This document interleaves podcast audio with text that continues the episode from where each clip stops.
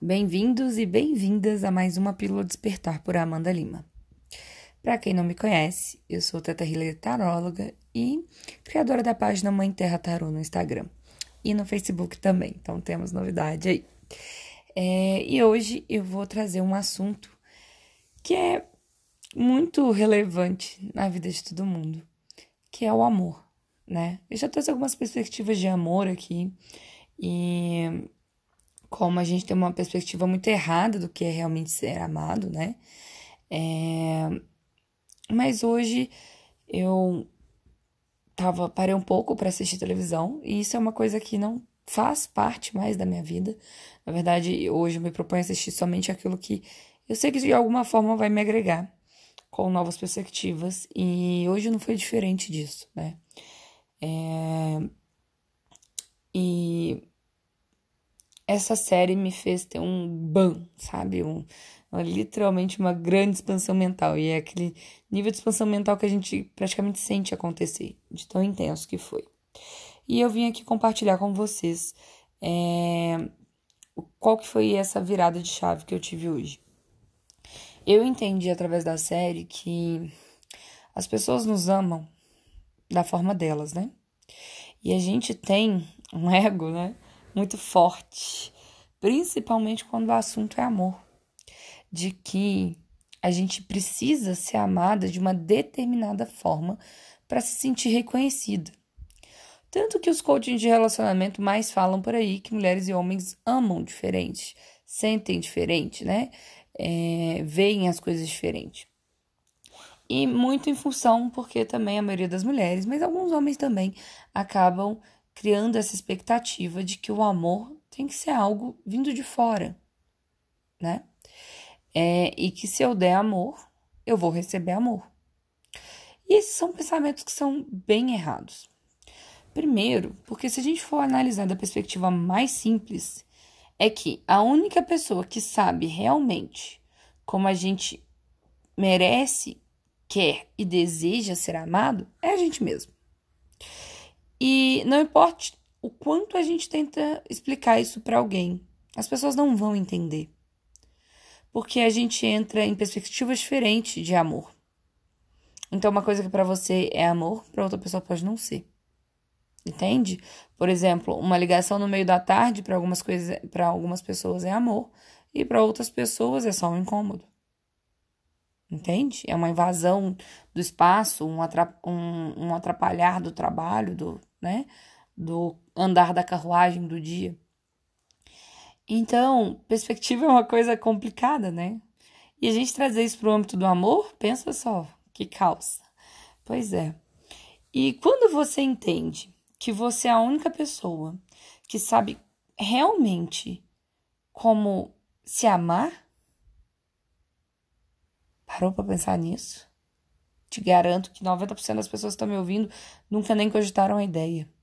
Você é a única pessoa que sabe como se amar, sabe do que você precisa, sente o que você precisa e como ainda assim estamos sentados esperando receber isso de fora.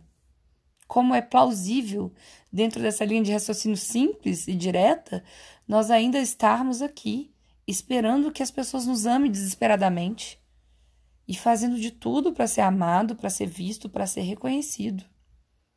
Gente, eu tô falando isso com base na minha perspectiva de vida, com base na minha relação com minha mãe, com base em vários atendimentos que eu já fiz, de amigos que eu já conversei. As pessoas estão sempre esperando ser amada, ser vista, ser reconhecida. Isso eu falo aqui várias vezes. Só que a única pessoa que sabe como você quer ser amada, que sabe como você quer ser vista e como você quer ser reconhecida e o quanto tudo isso é importante para você, é você mesmo. E ainda assim você espera isso do outro, sendo que ele é uma outra pessoa, ele é um outro indivíduo, ele tem uma outra perspectiva, ele teve uma outra criação. E às vezes a sua perspectiva não cabe no mundo da pessoa, né?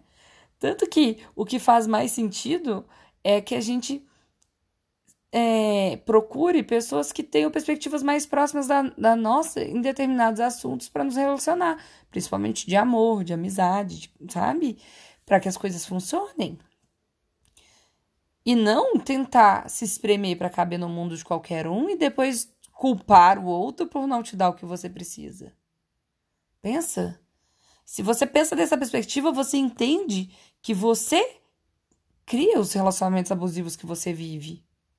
Porque você se mantém em lugares que não são para você, com pessoas que não são para você, cobrando comportamentos, perspectivas e, e, e, atenção de forma que aquela pessoa que está ali não é compatível e não vai te dar nunca.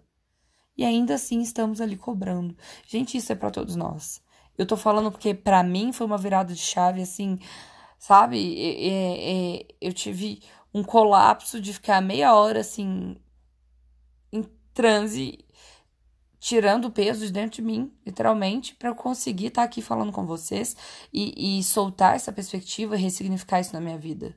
Eu sei que não pode não parecer tão simples assim falando, mas simplesmente o ato de parar e pensar e criar uma nova perspectiva já abre vários novos caminhos é, a, se, a se seguir, a se escolher. E é isso que eu tô vindo aqui trazer para vocês.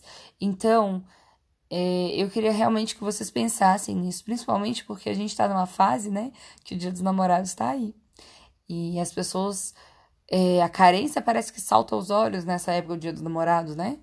Todo mundo querendo transformar em namoro aquele ficante que saiu uma vez, saiu duas vezes. E quem nunca, né? Não vou, não tô aqui para jogar é, pedra no telhado de ninguém, não, porque o meu também é de vidro. Já fiz muito isso. Mas eu tô vindo aqui para falar para vocês para que entrem nessa perspectiva de Dia dos Namorados com essa visão de entender para você que tá num relacionamento, qual é a perspectiva de se sentir amado do seu parceiro. E eu te garanto que se você parar um tempo e observar, ou perguntar para ele mesmo o que é ser amado para você, o que é importante para você, você vai conseguir transformar o momento do Dia dos Namorados a coisa mais especial da sua vida. Isso para sua mãe, para seu pai e até para você entender e aceitar que a sua mãe ou seu pai ou seu irmão, eles só estão te amando da forma que eles dão conta. E que você tá aí ainda preso no ego, exigindo deles um amor que eles não vão conseguir te dar, da forma que eles não vão conseguir te dar mas eles estão ali te oferecendo o que eles têm. E cabe a gente aceitar e agradecer, e não julgar, porque a gente também faz isso com o próximo. E a gente pode achar que é demais e que a gente é o melhor em amar o próximo, mas a gente está só aprendendo. E é isso, gente. Espero que vocês tenham um excelente dia. E gratidão enorme pelo apoio que eu tenho tido, pelos feedbacks que eu tenho recebido. É muito especial para mim poder estar aqui. Gratidão.